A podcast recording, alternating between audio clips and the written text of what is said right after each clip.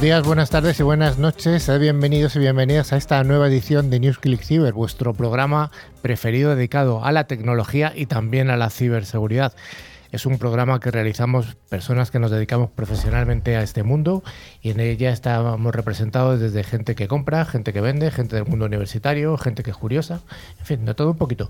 Hoy el equipo está formado por eh, doña Nuria que vuelve al programa después de una larga ausencia. Después de muchas semanas, la verdad, y lo que me gusta es volver aquí al estudio y veros a todos vosotros.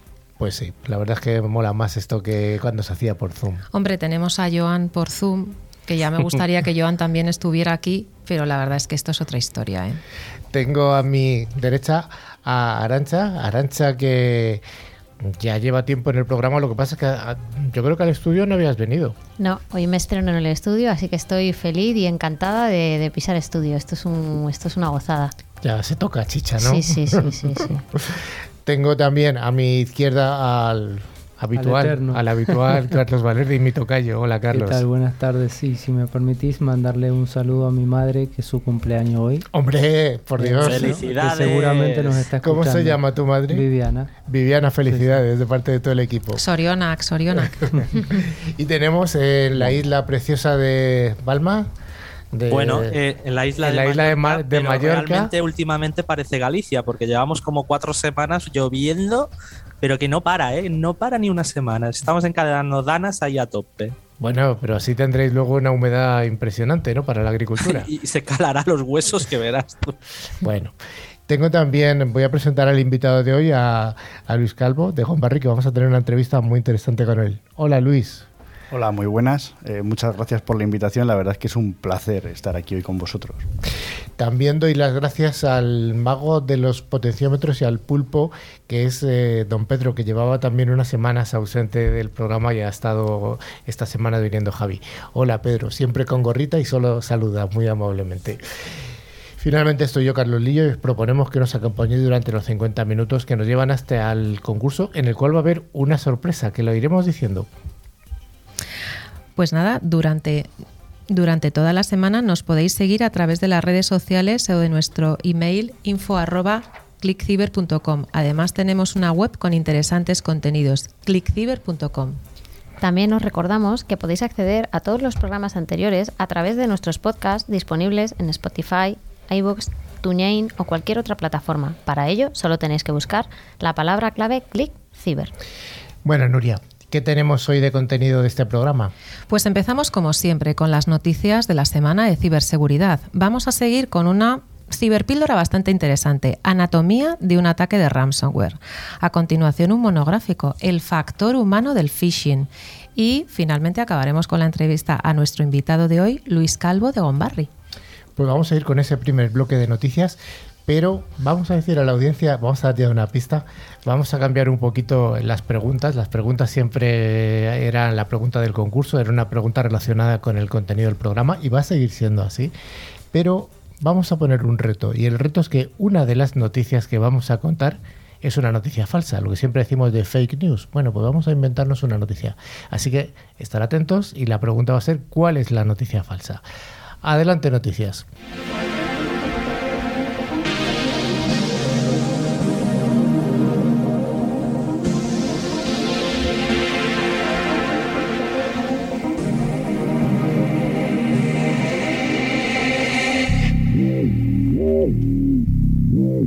Thank you.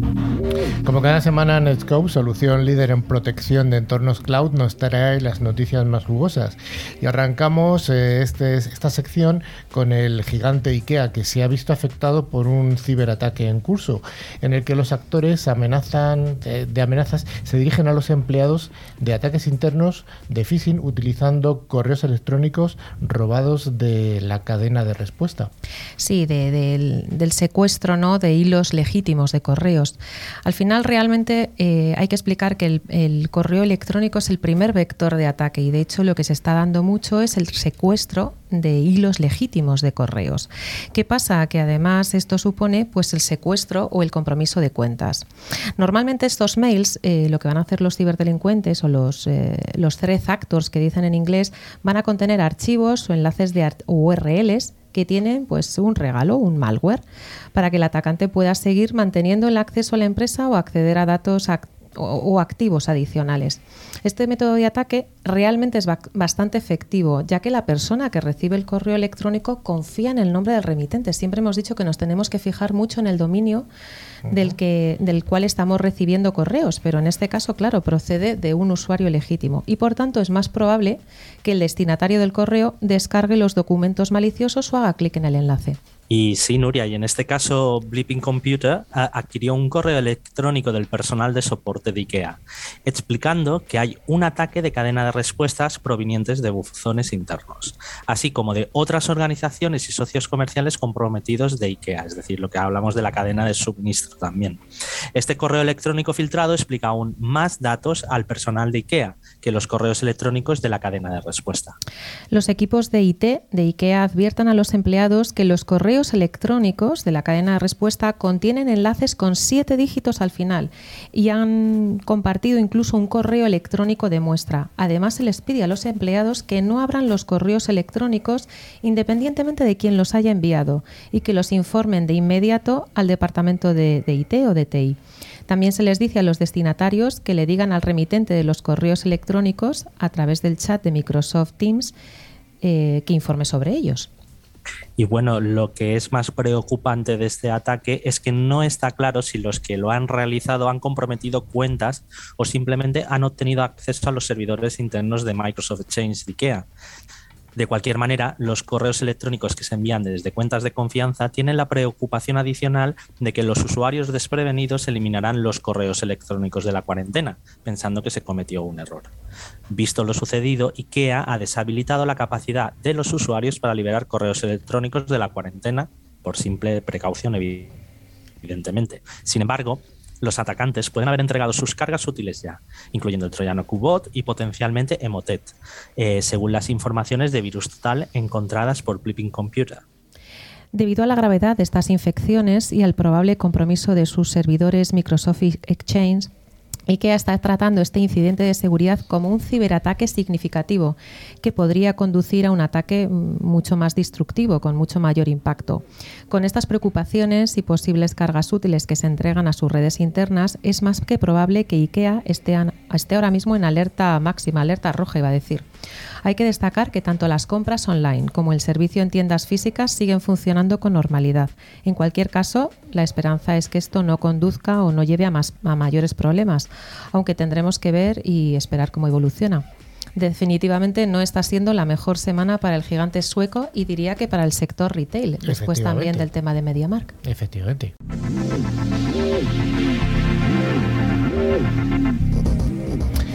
Y esta noticia nos llega desde Connecticut, donde un grupo hacker ha logrado tomar el control de la webcam del portátil de un profesor universitario mientras este se encontraba preparando café. Carlos, ¿qué nos cuentas? Bueno, sí, al parecer un profe un poco despistado. Este grupo, identificado como Faxtones, y que al parecer serían alumnos de la víctima, lograron además poder hablar a través de los altavoces del portátil y pidieron al perro, que estaba en el cuarto que les indicara cuál era la clave bancaria del profesor a modo de broma. Sí, y llamativamente el perro se acercó a un cuadro de Einstein mirando a la cámara y los atacantes lograron entrar al home baking de la víctima con la simple palabra Einstein 1995, año de fallecimiento de este genio, y transferir el dinero a la cuenta de uno de los atacantes, transacción que fue rastreada y este fue apresado por la policía local. Bueno, la víctima declaró que el perro está entrenado para acercarse al cuadro de Einstein cuando escucha voces extrañas dentro de este cuarto, pero nunca pensó que eso podría dar un indicio de la contraseña. Esto parece ser un ataque de ingeniería inversa canina. ¿Quién sabe?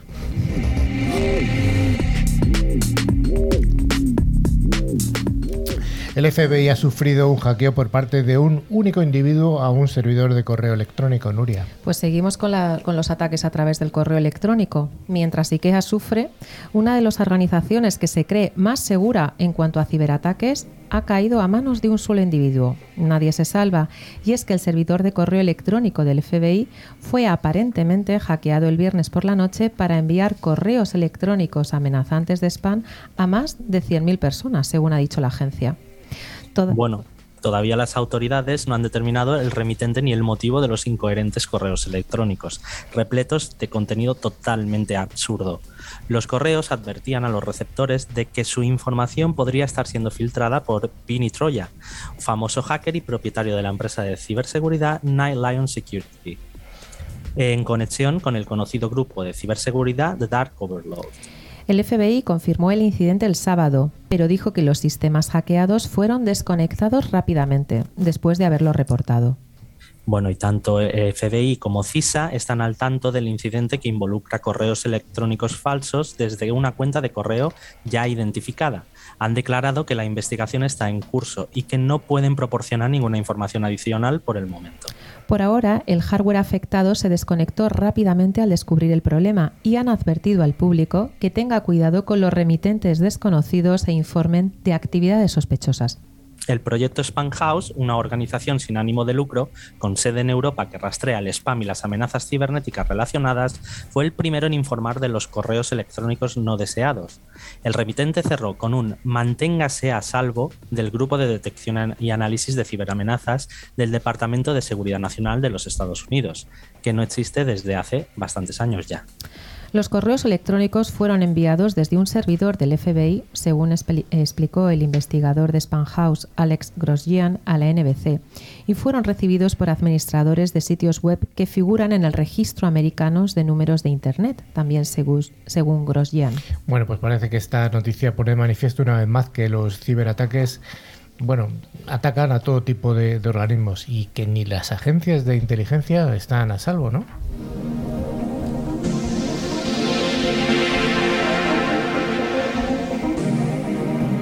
Seguimos con el FBI, pues además de este hackeo, esta semana es noticia porque se enfrenta a la filtración de un documento donde se puede ver qué datos obtienen de las diferentes aplicaciones, en este caso de mensajería.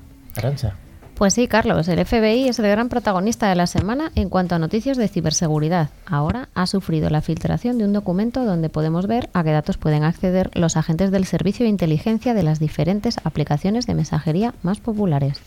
Bueno, sí, el documento obtenido a principios de este mes a raíz de una solicitud de la FOIA presentada por Property of the People, una organización estadounidense sin ánimo de lucro dedicada a la transparencia gubernamental, parece contener información sobre el tipo de datos que los agentes pueden obtener de los operadores de los servicios de mensajería encriptada y de los procesos legales que deben seguir.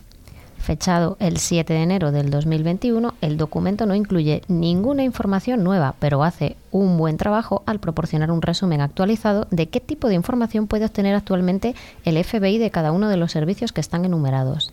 Aunque el documento confirma que el FBI no puede acceder a los mensajes cifrados enviados a través de algunos servicios, el otro tipo de información que pueden obtener de los proveedores podría ayudar a las autoridades en otros aspectos de sus investigaciones y las aplicaciones de las que se pueden obtener más datos son las que pertenecen a las grandes tecnológicas, eMessage de Apple y WhatsApp de Meta. Y en cambio, las más seguras son Signal, Telegram y Viber.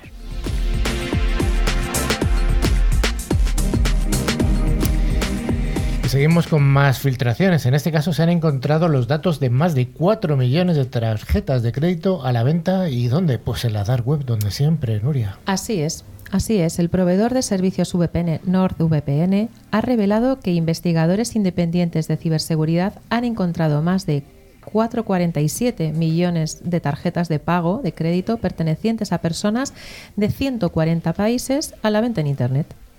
Y bueno, Estados Unidos ha sido el país más perjudicado de esta filtración con más de 1.5 millones de tarjetas de crédito a la venta, seguido por Australia. Tenemos a España que figura eh, como el cuarto país en la lista del top 10 europeo con más de 78.000 tarjetas filtradas, de las cuales más de 46.000 son de Visa, más de 31.000 son de Mastercard y le sigue en último lugar American Express con 878. El precio de venta de las tarjetas oscilaba entre 1 dólar y 24 dólares americanos. El 66,83% de las tarjetas que se pueden encontrar en estas webs maliciosas eran de débito, más propensas a ser comprometidas, con un precio medio, medio de 12,5 dólares. La obtención de los números de las tarjetas parece que se ha obtenido mediante un ataque de fuerza bruta. Los ataques de fuerza bruta utilizan diccionarios, también un, un algoritmo, que buscan combinaciones de números, letras, palabras e intentan adivinar cuál es el correcto, cuál es la password correcta a base de prueba y error. A mí me parece que 12 12 dólares o 10 euros por una tarjeta robada, parece que es un precio bajísimo, ¿no? Sí, sí. O sea, poco me parece. 12, 12 por 78.000 ya llega a un punto que es bastante interesante. Pero el precio individual me parece muy bajo. Es, es irrisorio para lo que puedes obtener. Y ya vamos a acabar con la sección de noticias con una muy jugosa y es que un ciberataque a un productor lácteo americano ha abaratado el precio del queso para la hamburguesa en Estados Unidos. Ah, muy jugoso, Carlos. ¿Hasta dónde hemos llegado? Eh? pues sí, bueno, una, como dices, una jugosa y curiosa noticia y es que mientras el precio de muchos alimentos se han visto encarecidos como consecuencia de las tensiones de la inflación a nivel global, derivadas del incremento del precio de las materias primas, la crisis energética y los problemas en el transporte, otros como el queso para hamburguesas se ha abaratado. Pero este fenómeno no es eh, un producto de un acontecimiento económico, sino de un ciberataque contra uno de los mayores procesadores de productos lácteos de Estados Unidos, que es Sharebear Foods. Sí, y es que el ataque se produjo el pasado 23 de octubre, cuando los presuntos eh, ciberterroristas bloquearon los sistemas informáticos que controlan el flujo de leche y queso a través de las instalaciones de este productor lácteo, que es responsable del 75% del queso amarillo que se produce en Estados Unidos. Por lo visto, los delincuentes exigieron a la empresa americana un rescate de 2,5 millones de dólares. La interrupción de las operaciones se prolongó durante cinco días, periodo en el que Shaver llegó a acumular tal cantidad de queso en los barriles de más de 225 kilos que terminó provocando una caída en los precios de hasta un 20% en las semanas que siguieron al ataque. Según los datos del Departamento de Agricultura de Estados Unidos, el precio del queso en barril pasó de 1,85 a 1,46 dólares en esos cinco días. Ahí es nada. Sí, pero además este no ha sido el único ataque de esta índole en el sector alimentario. En junio de este año, JBS también sufrió un ciberataque que le obligó a detener las operaciones en 13 de sus plantas de procesamiento. A diferencia de Shaver Foods, el mayor productor cárnico del mundo sí pagó el rescate de 11 millones de dólares que le exigían la banda de ransomware de, habla rusa Revil y por lo visto, según señaló la propia compañía en un comunicado, aceptaron pagar el rescate en criptomoneda Bitcoin para mitigar el daño potencial en el parón en sus plantas que podría provocar en el suministro de alimentos. Bueno, más tarde, a finales de septiembre, se producía otro ciberataque, en esta ocasión dirigido a New Cooperative, una cooperativa de cereales en Iowa. Los responsables del ataque informático, el grupo de ransomware conocido como Black Matter, exigieron a New Cooperative casi 6 millones de dólares para recuperar los 1000 gigabits de archivos robados.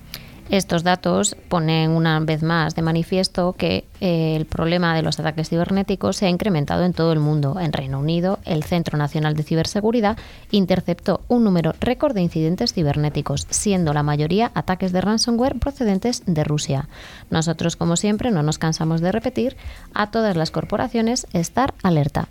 Y yo me pregunto, para acabar con, esta, con este bloque de noticias y dejar una reflexión mía, ¿no? Si este ataque ha producido que era cayera el 20% eh, el, precio del queso, si hubiera un ataque a una compañía eléctrica caería el 20% el precio de la electricidad. No lo sé, pero el colesterol de más de uno seguro que lo agradece. La energía no se puede acumular. no se puede acumular. es verdad, eso me enseñaban en el cole. La energía ni se crea ni se destruye, solo, se, transforma. se, transforma. Oye, vemos que todos hemos ido al mismo cole ¿eh? o al mismo. La ciberseguridad es uno de los sectores más pujantes de las tecnologías de la información. Si te interesa estar al día de los ciberataques y de cómo defendernos, escucha cada semana a Carlos Lillo y su equipo de expertos en NewsClick Cyber.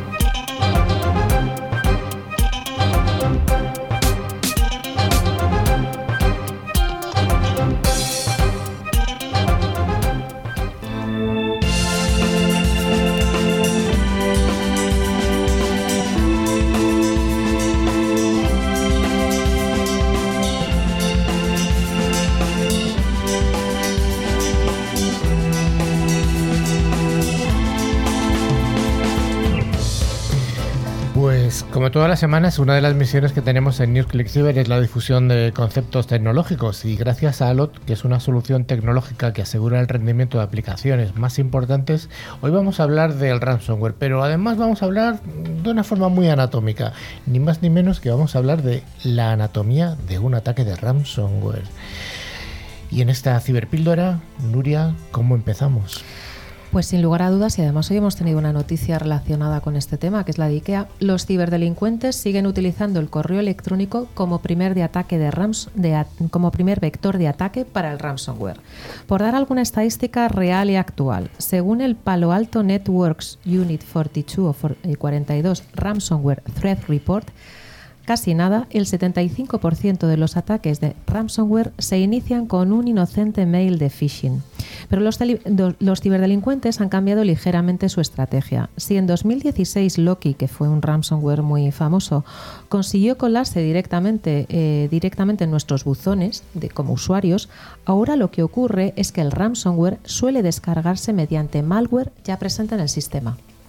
Bueno, y ¿Cómo llega ese malware al sistema? Pues eh, de la misma manera, vía correo electrónico, es decir, digamos que es un ataque en dos fases. En primer lugar, vía correo electrónico se inyecta el malware que se emplea para descargar el ransomware de tal modo que a posteriori los ciberdelincuentes encargados de estos downloaders o troyanos permiten a los grupos de ransomware utilizar puertas traseras para introducirse en los sistemas infectados a cambio de una parte de los beneficios en lugar de buscar una distribución masiva y pequeños pagos, los ciberdelincuentes responsables del ransomware se embarcan ahora en campañas que se conocen como de casa mayor y que tienen como objetivo organizaciones de mayor tamaño con mucho más que perder y más motivos para pagar. Este, este cambio de estrategia es la razón por la que no vemos grandes volúmenes de ransomware a través de los gateways de protección de correo electrónico, pero hemos visto mucho malware de primera fase, tales como The Trick, DryCX y Qbot, que actúan como puntos de entrada para las infecciones de ransomware posteriores. Pero vamos a poner un ejemplo para explicar una típica infección por ransomware, ¿no, Nuria? Pues un ciberdelincuente envía mensajes de correo electrónico que contienen, vamos a suponer, un documento malicioso de Office. Generalmente se trata de un inocente mail de phishing. En segundo lugar, pues siempre hay algún usuario, algún happy clicker que suelo decir yo, que descarga el documento y habilita las macros que distribuyen un regalo, que es el malware. ¿no? Y vamos a suponer en este ejemplo que se trata de un downloader, que puede ser, venga, el Bazaloader, que es muy famoso. El ciberdelincuente utiliza el acceso de la puerta trasera que le está proporcionando este malware para extraer información del sistema y analizar si realmente ha cazado o ha pescado a una víctima interesante para vender este acceso a un grupo de ransomware. Bueno, vamos a suponer que sí, que hemos cazado una víctima interesante y como segundo paso o como segunda fase el ciberdelincuente inyecta Cobalt Strike, una herramienta de seguridad comercial diseñada para ayudar a las organizaciones a probar las vulnerabilidades del sistema a través de ataques simulados, ataques de Red Team. Pero también es cierto que cada vez más grupos de ciberdelincuentes utilizan esta herramienta para llevar a cabo ataques reales. De hecho, el volumen de amenazas que distribuyen Cobalt Strike como payload principal aumentó un 161% en 2020. Este dato es importante. Seguidamente los ciberdelincuentes llevan a cabo desplazamientos laterales hasta llegar a comprometer totalmente el dominio a través de la cuenta de administración del Active Directory que todos tenemos en nuestras empresas. El ciberdelincuente despliega ransomware en todas las estaciones de trabajo registradas en ese dominio, en este ejemplo Ryuk. Y no es casualidad porque el downloader Basaloader está relacionado uno a uno con Ryuk y con el TA800, el Threat Actor 800. Es muy habitual que un Threat Actor despliegue un malware concreto y a posteriori un ransomware también determinado. Lo que está ocurriendo también es que antes de cifrar todos nuestros discos duros, los ciberdelincuentes roban y roban o exfiltran nuestra información, de tal modo que en caso de no pagar el correspondiente rescate, nos van a amenazar con hacer pública pues toda la información robada. Vale, esto asusta, pero Nuria, ¿qué estrategia se puede seguir para impedir este tipo de, de infecciones al final de este malware, de este ransomware? Pues bueno, lo primero es proteger el primer vector de ataque, que sigue siendo el correo electrónico. Y ya esto no va de desplegar el típico antivirus y anti-spam. Y lo segundo, nos tenemos que proteger nosotros como usuarios. En general, tenemos que educar, entrenar, concienciar en amenazas reales a los usuarios y sobre todo tenemos que crear una cultura de ciberseguridad. tenemos que conseguir que todo el mundo piense antes de hacer clic en un enlace o un archivo adjunto. No tenemos que ser happy clickers. Y por supuesto, luego desplegar, aparte de las soluciones de protección de correo, soluciones de protección del endpoint, EDR, XDR, segmentación. Pero cuanto antes paremos el acceso a la red del malware o ransomware, pues mucho mejor. Bueno, Nuria, pero y en caso de que desafortunadamente suframos un ataque de ransomware, dispongamos siempre de planes de contingencia y planes de disaster recovery. Bueno, pues ahora que ya sabemos cuál es la principal entrada de ransomware en nuestras redes, el phishing, abordemos en el monográfico del factor humano, quizá también psicológico del phishing, ¿no? Que al final este, este eslabón, ¿no? Pues vamos con ese monográfico.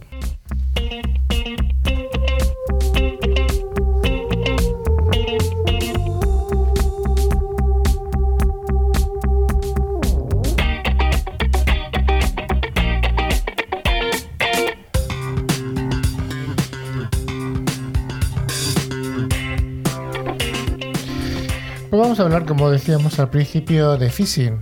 De phishing. En el año 2020 Casi dos tercios de todos los mensajes maliciosos recibidos por correo electrónico usaron el phishing de credenciales como la forma de ataque más frecuente. Aproximadamente un 25% de las campañas incluían ejecutables comprimidos que solo se ejecutaban tras la interacción del usuario. Y tal y como hemos comentado en la ciberpíldora de hoy, unos 48 millones de mensajes contenían malware susceptible de utilizarse como punto de entrada para ataques de ransomware. Por este motivo, hoy hemos decidido dedicar el monográfico que, como todas las semanas, nos ofrece ForcePoint con un amplio catálogo de soluciones al phishing, pero al phishing orientado al factor humano, a su factor psicológico. Porque una cosa es clara, los ciberdelincuentes nos atacan las infraestructuras, pero atacan a las personas también. Así es, Carlos. Podríamos decir que los ciberdelincuentes ya no se dedican a hackear, tienen como objetivo conseguir nuestras credenciales, nuestro usuario y nuestra password para simplemente loguearse en la red. ¿Y cómo lo hacen? Pues captando nuestra atención con temas que son para nosotros de nuestro interés o que nos preocupan, para que hagamos clic donde no debemos hacer clic y robarnos, como decía, nuestras credenciales. Por ejemplo, en el 2020 los ciberdelincuentes se han puesto todos eh, de acuerdo en una cosa, en utilizar el tema del COVID como gancho ¿vale? Eh, como gancho en las campañas de phishing. De hecho, la totalidad del ecosistema de ciberamenazas ha girado alrededor del mismo contenido, el COVID-19. Sí, efectivamente, Nuria, esto es, muy clásico cuando hay temas de, preocupación general, ¿no? Por ejemplo, el 9 de enero del 2020, la Organización Mundial de la Salud anuncia una misteriosa neumonía relacionada con un coronavirus en China y ya el 19 de enero se detecta una primera campaña contra usuarios en Japón, utilizando como señuelo el COVID-19. Aquella campaña lo que pretendía era distribuir el famoso Emotet, pero el 10 de febrero, en una Italia muy golpeada en aquel momento, se reciben campañas donde se prometían cambios en la pandemia. El objetivo esta vez era el robo de credenciales vía ataque de phishing. Pero digamos que la temática COVID ha evolucionado a la misma velocidad a la que han evolucionado nuestras preocupaciones en torno a la pandemia. A las preocupaciones iniciales por conseguir mascarillas, gel, le siguieron las preocupaciones por qué vacuna nos ponían, cuándo nos la ponían. Y en enero, por ejemplo, de, de este mismo año, tanto en Estados Unidos o Canadá, se empiezan a recibir mensajes prometiendo a los destinatarios dosis de la vacuna Pfizer. Cuando los destinatarios hacían clic en la URL, se les redirigía a una página de autenticación de Microsoft Office 365 falsa diseñada para robar sus credenciales y quien no ha estado preocupado por conseguir el pasaporte COVID. Bueno, ya lo creo, es que este verano todos teníamos muchas ganas de ir para, para viajar, irnos de viaje a algún lado y tomarnos nuestras merecidas vacaciones y no estaban tan claros los requisitos en función del destino y tampoco estaba tan claro cómo conseguir ese pasaporte COVID y en los momentos de incertidumbre es cuando los ciberdelincuentes sacan más provecho de estas situaciones. ¿Y cuál es el problema? Que nosotros como usuarios bajamos la guardia, nos fijamos menos. ¿Qué hacemos? La familiaridad ofrece cierta defensa contra las estafas comunes. Todos, por todos conocemos, por ejemplo, el nombre de nuestro banco o el organismo emisor de los permisos de conducir de cada uno de los países. Sin embargo, embargo, a pesar de esta información, las estafas bancarias y de licencias en general siguen siendo habituales. Por ejemplo, en el caso del pasaporte COVID, en verano, no existía esa familiaridad. Los viajeros nosotros como viajeros teníamos pocos indicios sobre el aspecto que tendrían los pasaportes, cómo se emitirían o qué información tendrían para, para compartir, para recibirlos. Como resultado, podíamos esperar comunicaciones falsas de aerolíneas, organismos comerciales, gobiernos y, otro, y organismos también eh, de comunidades autónomas, todos ellos solicitando datos valiosos como credenciales información personal e incluso dinero al público objetivo que, digamos, estaba muy receptivo por recibir ese tipo de noticias. Bueno, pero pongamos otro ejemplo de temática utilizada recientemente por los ciberdelincuentes. ¿Quién no ha ido a hablar de la exitosa serie de Netflix El juego del calamar? Yo no la he visto, no sé ustedes, pero que la he escuchado, la he escuchado. Pues bien, los ciberdelincuentes han decidido usar esta ficción como gancho y usar técnicas de ingeniería social como el phishing para engañar a más víctimas y atacarles con malware. ¿Habrá segunda temporada del juego del calamar? No lo sabemos. ¿Quieres ver antes que nadie la segunda temporada de la serie del momento? Estos son algunos de los reclamos que ofrecía el mail que ha llegado a miles de personas, principalmente en Estados Unidos. Y en este caso concreto que está contando Carlos, el threat actor, ¿no? los ciberdelincuentes 575 eh, TA575, se ha dedicado a distribuir malware Drive X en este tipo de correos. Uno de los principales objetivos de este malware es el robo de información de credenciales de acceso bancarias, tarjetas de créditos y otros servicios adicionales como PayPal o Amazon. Pero al final, independientemente de la temática, usuarios de, deseosos de saber más sobre un tema concreto o usuarios sometidos a presión, ya sea presión social, emocional o de tiempo, porque es algo que corre prisa, son más propensos a hacer clic en un enlace o abrir un documento sin pararse a pensar de dónde viene el contenido. Bueno, Carlos, ¿y cómo podemos proteger a nuestros usuarios? A ver, lo repetimos todos los programas y Programa sí y programa también y lo vamos a seguir repitiendo. La concienciación de nuestros usuarios es la mejor defensa contra la mayoría de las ciberamenazas.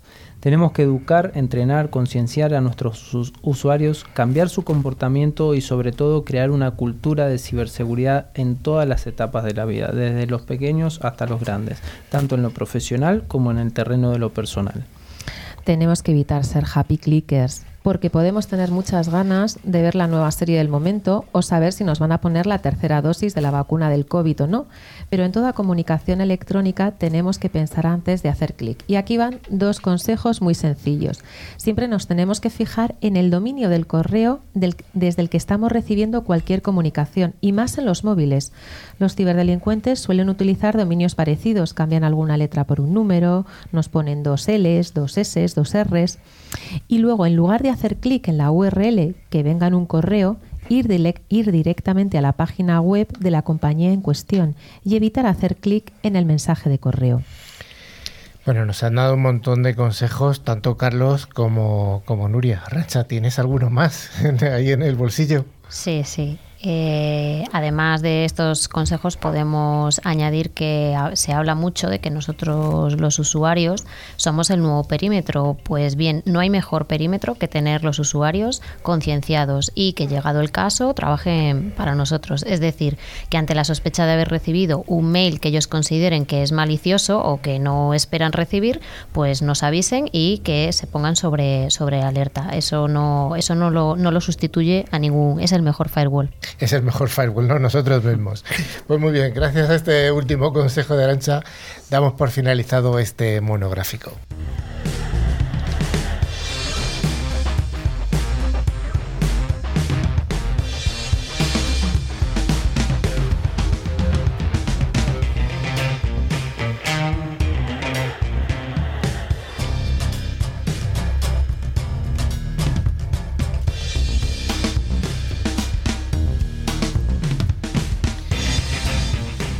Decíamos al principio, hoy tenemos como invitado a Luis Calvo, que es el CISO de Gombarri. Hola Luis. Hola, muy buenas Carlos, ¿qué tal? Hola a todos. Bueno, Gombarri. Gombarri no es una empresa demasiado conocida por el público en general, no es una no es un IKEA como antes ha salido en, el, en las noticias o como las empresas de, de electricidad, de gas. ¿Qué es Gombarri? Bueno, pues en, en Gombarri y GRI, porque damos desde el departamento de IT damos servicio a dos corporaciones eh, que son hermanas, nos dedicamos a transformar el acero y el aluminio. nuestro, nuestro trabajo termina bueno, pues en los coches que conducís, en los muebles que utilizáis, en los electrodomésticos, en las medidas de protección que hay en las carreteras o en los soportes de las placas eólicas que se montan en los tejados o que, o que veis en los parques solares cuando vais hacia el sur en vacaciones. O sea que hacéis un poco esa labor de, de, una empresa, mm, digamos, sobre la que se apoyan otro tipo de manufacturas, ¿no? Eso es, la mayoría de nuestro, de nuestro producto es, eh, es materia prima para otros, es materia prima para fabricantes de automóviles, para fabricantes de electrodomésticos o fabricantes de cabinas de ascensor o mobiliarios o en general cualquier tipo de industria. Eh, también es, la, es parte de la materia que se utiliza en energías renovables, por ejemplo, las torres eólicas que ves también cuando vas por la, por la carretera con esos molinos, ¿no? esas torres gigantes que salen del suelo de, ciento, de, más de 100 metros de altura. Esos son los productos que nosotros, eh, que nosotros generamos. O sea que es una industria realmente, en el buen sentido de la palabra, pesada, ¿no? No, es, no son cosas pequeñas, sino son cosas Absolutamente. grandes, no, no, no, trabajamos con ningún elemento pequeñito, nada que pese, nada que se mida menos de toneladas. ¿Son muchas plantas las que tenéis repartidas? O? Sí, tenemos aproximadamente 60, 60 fábricas repartidas por 20, más de 25 países ahora mismo y somos unos 11.000 eh, empleados trabajando en la compañía. Y Luis, ¿alguna curiosidad de las torres eólicas que nos estabas mencionando? La, la, verdad es que la primera vez que ves cómo se fabrica una torre te parece curioso absolutamente todo.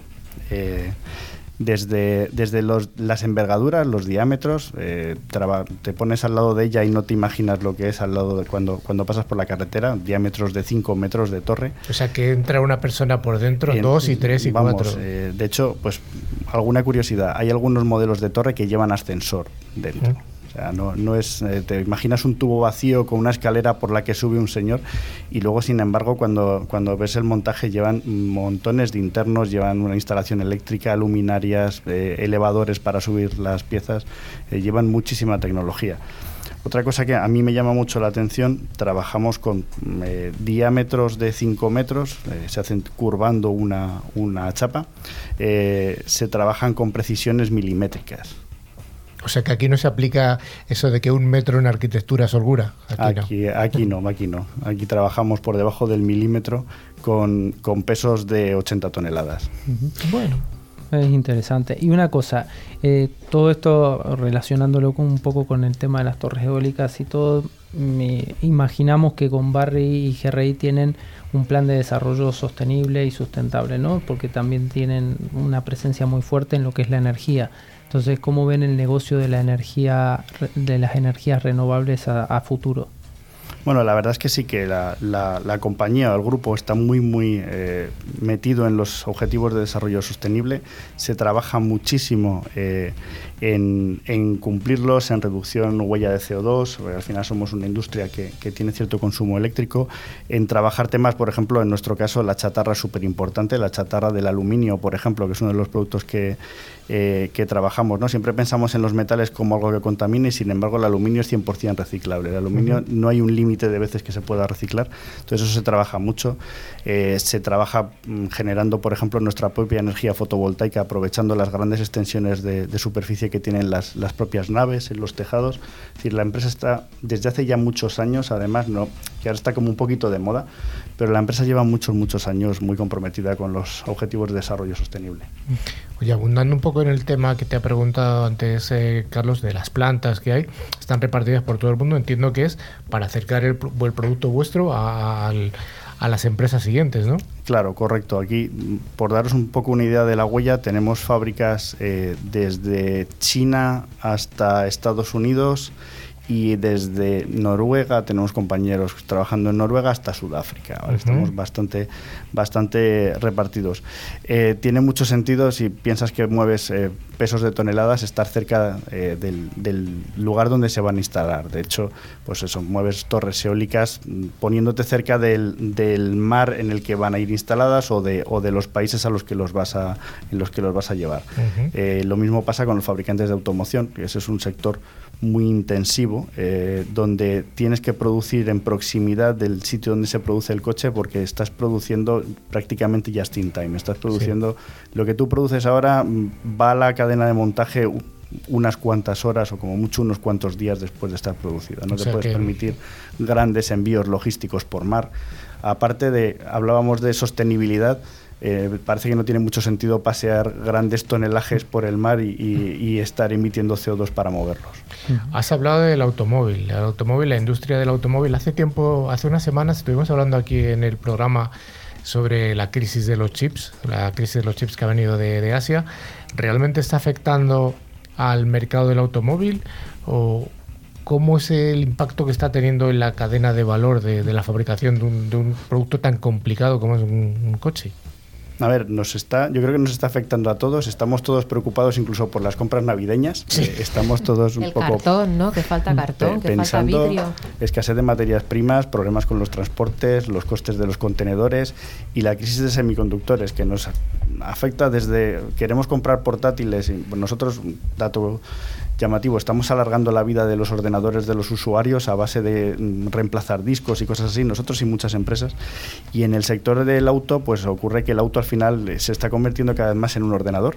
Y cuando faltan esos semiconductores, eh, no se pueden producir. Y tenemos clientes que tienen que parar temporalmente producciones hasta que les entregan esa materia prima.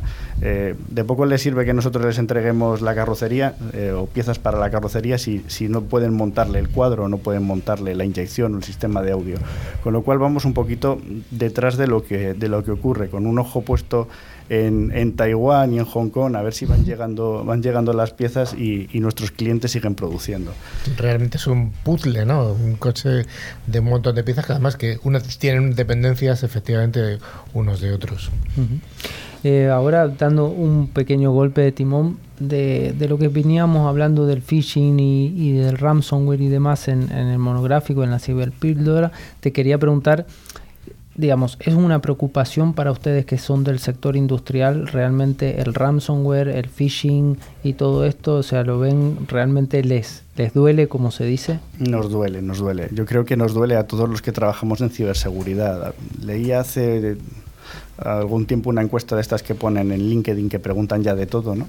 Eh, ¿Cuál es tu color favorito y tal? Y decían, eh, si, usted, si usted es un CISO, ¿qué elegiría? Eh, ¿Que le tripliquen el sueldo o que le garanticen que no va a tener un ataque de ransomware? ¿no? Y, todos en masa decíamos, garantíceme que no voy a tener un ataque de ransomware y déjeme el sueldo donde está. Bueno, o complementeme el sueldo también, ¿no?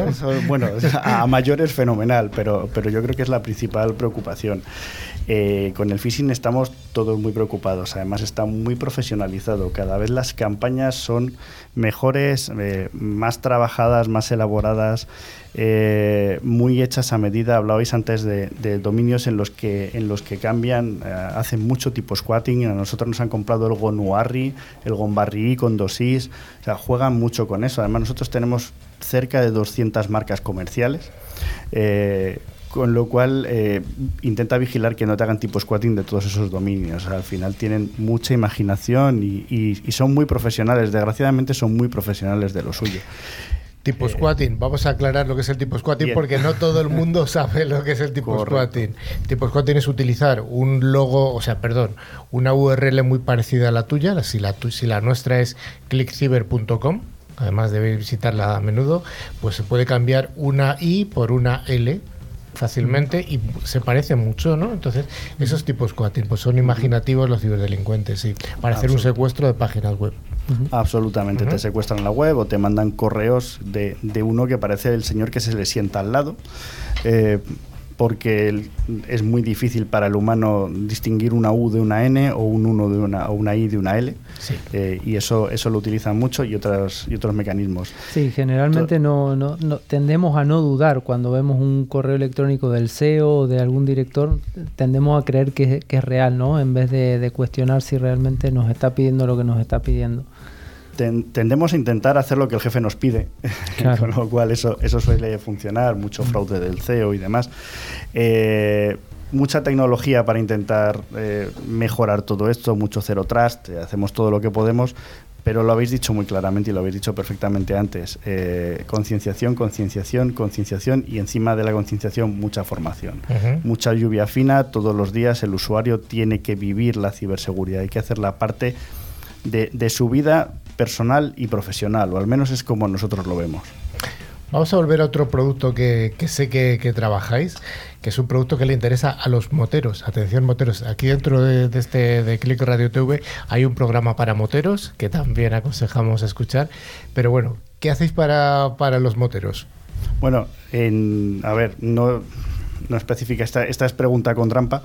Eh, nuestra división de Road Steel, eh, tenemos una división de seguridad vial que fabrica todo tipo de protecciones para, para vías, eh, de las barreras de contención en puentes, barreras para peatones, báculos para farolas y también, por supuesto, protecciones, la, la, protección famosa de las carreteras y las protecciones específicas para, para accidentes. La verdad es que ahí la empresa está desde hace muchos años ya tenemos un programa que se llama Emotional Driving Challenge, o Emotional Driving, perdón, que nosotros invito a que visiten la web, eh, donde se trabaja mucho, mucho la concienciación en seguridad vial y tenemos, mm, digamos, nuestras protecciones para accidentes, hablando específicamente de las motos, nuestras protecciones para impacto de motociclistas eh, cumplen el, están en el nivel más alto de los, de los estándares posibles. O sea, es algo que se cuida mucho. De hecho, hacemos también, eh, como parte de este emotional driving, hacemos, salía hoy publicada la noticia, por ejemplo, estamos colaborando con la Fundación Real Madrid para que en sus eh, escuelas sociales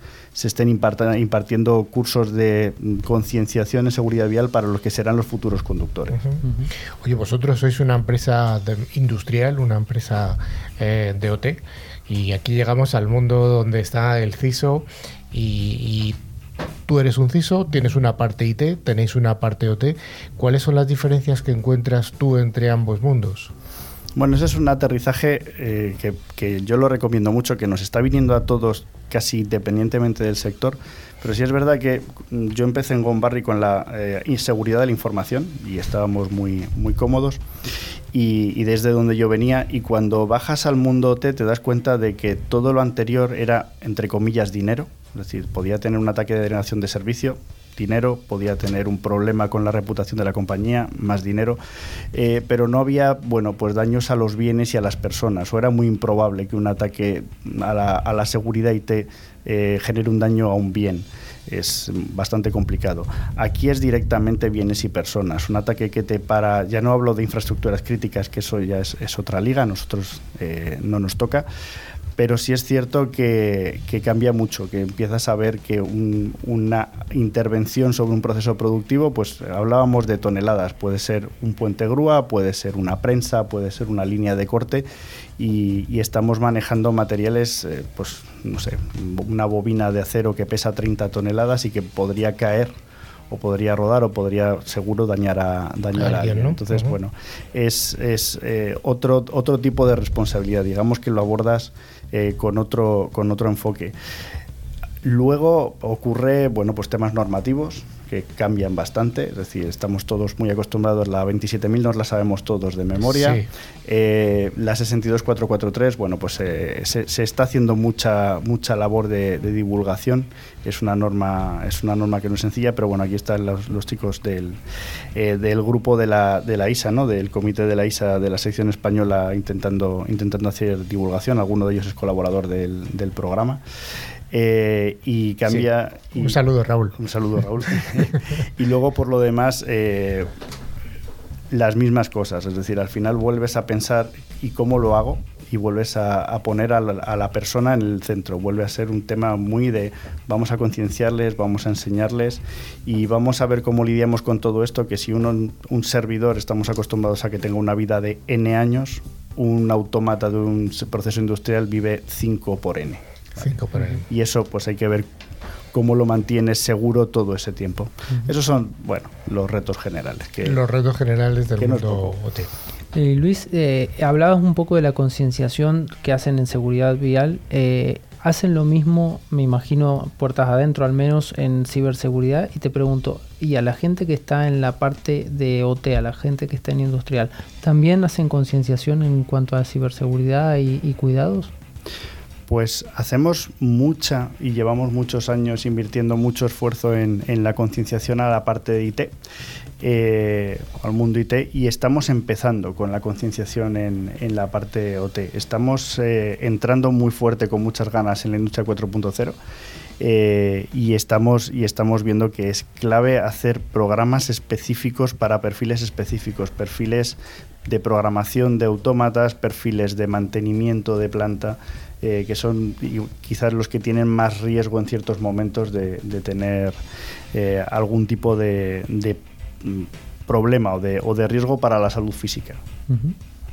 Bueno, pues Luis, Luis Calvo, has, has tenido una entrevista eh, en la que nos has aclarado muchos temas, nos has acercado un poco la gran industria, la gran industria pesada que decíamos de preparación de material.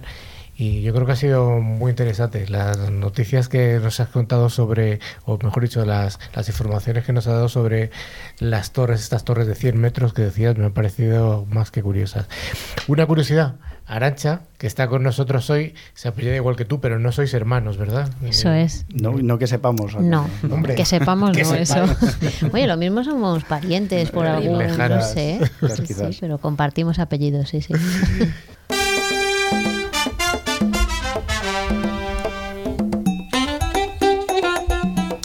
ya llegamos, ya llegamos al momento final, el momento del concurso, como decíamos al principio. ¿Y hay alguna cosa con la que tengamos que despedirnos, eh, Joan? Pues sí, eh, hay una cosa que es con, un, con, una, con, una, preguntita que ya la hemos realizado antes. Y bueno, para despedirnos, os recordamos que podéis poneros en contacto a través de nuestro email info.clickciber.com y también podéis seguirnos a través de nuestras redes sociales en Twitter, LinkedIn o Facebook.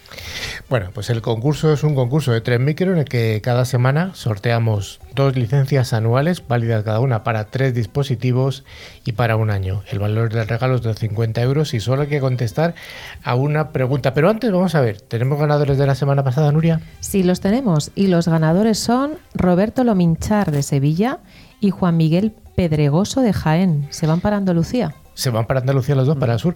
Y la pregunta de la semana próxima, Carlos Tatachan.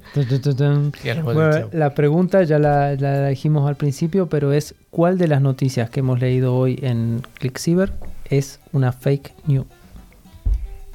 Para participar tenéis que enviarnos un email a info.clickciber.com indicando el nombre y la localidad desde la, desde la que nos seguís. Bueno, pues ya sí que estamos llegando al final, de verdad, de verdad, de verdad. Así que, Nuria, ¿alguna cosilla más que podamos decir? Pues no, que no seamos un happy clicker. Vamos a pedir eso de deseo de Navidad para el año que viene. Y además que visiten nuestra página web clickciber.com, por, por favor. supuesto, y la revista y que nos escuchen los la podcasts. La revista, estamos a dos semanas, a menos de dos semanas de que publiquemos la revista. Increíble. Bueno, pues damos muchas gracias a don Pedro, que nunca le doy las gracias. Damos un saludo muy grande al otro lado del, del mar Mediterráneo, a don Joan. Joan, espero Hasta que se acabe, que acabe la lluvia ya, ¿no? Sí, porque esto, como he comentado, parece Galicia más que Mallorca. ¿no? bueno, tampoco se está mal en Galicia. ¿eh? No, Adiós. no he dicho, lo digo por la lluvia. ¿no? Porque sí. Adiós, Carlos. Hasta luego, muchas gracias por todo.